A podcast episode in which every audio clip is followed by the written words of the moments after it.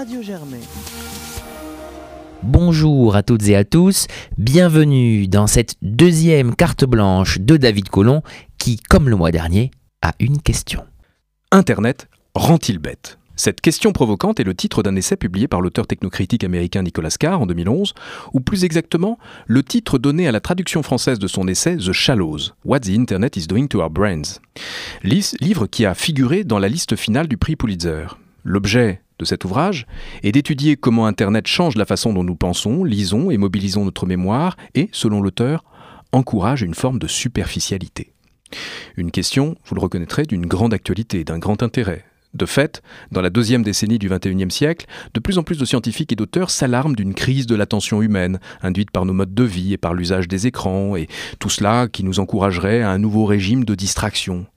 Bref, l'espèce humaine est-elle en train de perdre la capacité de se concentrer de façon profonde et soutenue Nicolas Carr appartient à une génération qui a fait ses études avant Internet et qui, devenu technophile, éprouve le sentiment d'être constamment surchargé d'informations et d'avoir perdu sa capacité de concentration.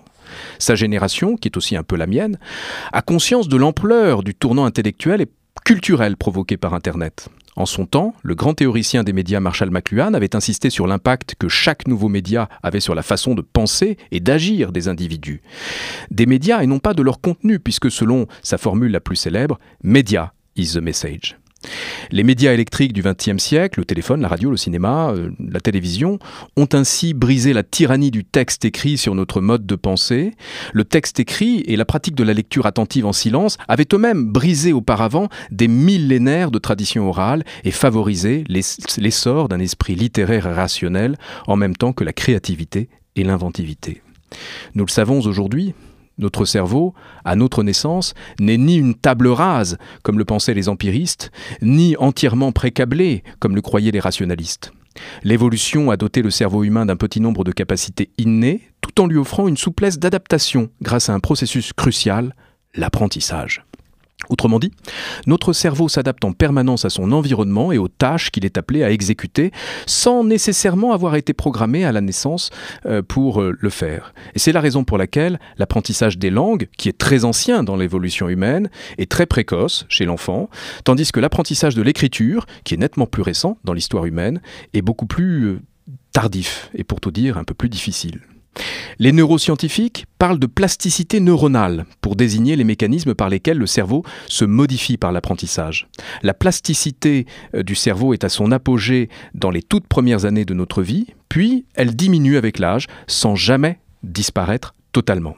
Le meilleur exemple que je connaisse de l'adaptation du cerveau à l'échelle euh, d'une vie humaine est celui des chauffeurs de taxi londoniens.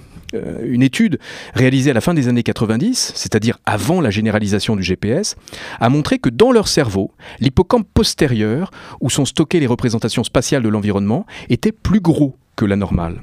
Et une nouvelle étude sur les taxis londoniens, réalisée en 2017, a montré au contraire que euh, l'utilisation d'outils de navigation euh, GPS tels que Waze ou Google Maps avait entraîné chez eux une réduction du volume de leur, hippocampe. Autrement dit, le cerveau des chauffeurs de taxi s'est adapté à un nouvel environnement dans lequel il ne leur est plus nécessaire de retenir le nom des rues ni euh, le chemin à parcourir d'un point A à un point B.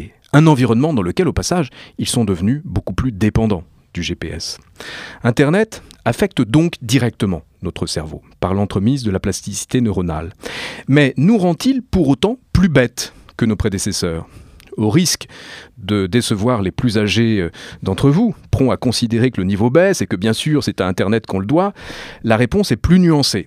Car Internet ne rend pas bête, mais Internet ne rend pas non plus plus intelligent. En atteste le célèbre effet Flynn. Vous le savez, l'intelligence humaine est calculée depuis le 19e siècle par le quotient intellectuel, une mesure relative de la répartition d'intelligence dans une population donnée.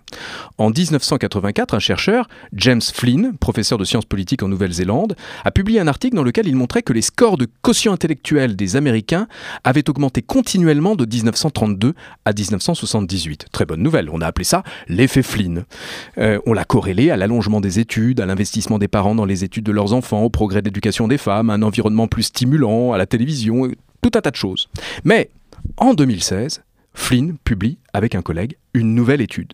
Et la surprise, le quotient intellectuel a baissé de 3,8 points en France entre 1999 et 2008. Et il connaît même une trajectoire similaire dans plusieurs autres pays. D'autres études depuis ont montré une baisse sensible du QI des adolescents, euh, notamment euh, britanniques. Depuis ces publications, des débats parfois rudes opposent les spécialistes et les lobbyistes du monde entier sur l'explication à donner à cette baisse du QI. Aujourd'hui, euh, c'est le facteur environnemental qui tient la corde dans la littérature scientifique. Autrement dit, si le QI baisse dans les pays industriels, ce serait moins à cause d'Internet qu'à cause de la pollution et des perturbateurs endocriniens. Mais il se peut aussi que la baisse des scores de QI ne soit pas tant le signe d'une baisse de l'intelligence que d'une transformation de la, notion d'intelligence. Euh, j'en tiens pour preuve euh, le fait que les résultats des étudiants américains au PSAT, eux, ont stagné entre 1999 euh, et 2008. Ce qui signifie à l'évidence que Internet n'a pas encouragé le développement de leur intelligence, mais ne les a pas non plus euh, affaiblis ni rendus plus bêtes. En effet, L'intelligence mesurée par le QI repose très largement sur notre capacité à raisonner de façon abstraite. Or, il semble que nous soyons de moins en moins capables de raisonner d'une telle façon. Comme l'écrit Nicolas Carr, lorsque nous nous connectons à Internet, nous entrons dans un environnement qui favorise la lecture en diagonale, la pensée hâtive et distraite, et l'apprentissage superficiel. On peut très bien réfléchir en profondeur en surfant sur le net, de même qu'on peut très bien réfléchir de façon superficielle en lisant un livre, mais, écrit-il, ce n'est pas le type de réflexion que cette technologie favorise et récompense. L'environnement du net nous incite à explorer de nombreux sujets, mais donc superficiellement, c'est ça, the shallows, la superficialité, tout en renforçant des fonctions mentales plutôt inférieures, comme la coordination entre l'œil et la main, le net donne, selon Carr, des stimuli sensoriels et cognitifs répétitifs, intensifs, interactifs et addictifs qui altèrent fortement et rapidement les circuits et les fonctions du cerveau. La conclusion de Carr est très forte. Le net pourrait bien être la technologie la plus puissante modifiant l'esprit qui soit jamais parvenue à être utilisée partout. À tout le moins, c'est la plus puissante qui soit apparue depuis le livre. En résumé, Internet ne nous rend ni plus bêtes ni plus intelligents. D'un côté, l'usage de l'ordinateur renforce certaines compétences, rend notre cerveau plus agile et plus vif, mais d'un autre, cela se fait au détriment de certaines capacités que nous considérons ou avons considérées pendant longtemps comme fondamentales, telles que la réflexion, l'imagination, la créativité.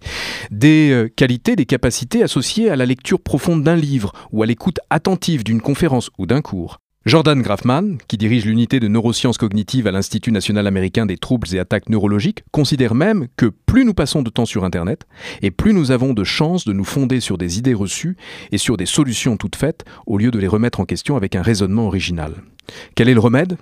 Apprendre à se déconnecter par moments, apprendre à reprendre contact avec la nature et nos amis, ce qui a des effets bénéfiques sur notre système cognitif, mais aussi et peut-être surtout apprendre à réentraîner notre cerveau à développer les capacités qui sont affectées par les écrans. Et c'est pourquoi, le mois prochain, je vous exposerai tout le bien que la lecture d'un livre imprimé peut apporter à notre cerveau.